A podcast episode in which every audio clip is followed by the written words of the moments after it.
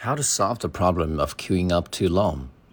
I think the best way to solve this problem is to have a reservation system.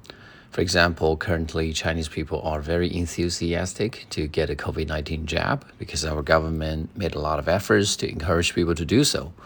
And because of this, our community healthcare centers are flooded by people. You often have to wait for a couple of hours to get vaccinated.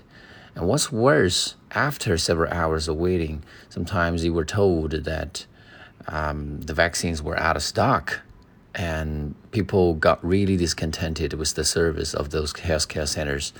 Um, but now, a lot of uh, healthcare centers have adopted a new booking system, and you can select the available time slot and visit there on time. And magically, the long zigzag line just disappeared. So the efficiency of these healthcare centers improved dramatically.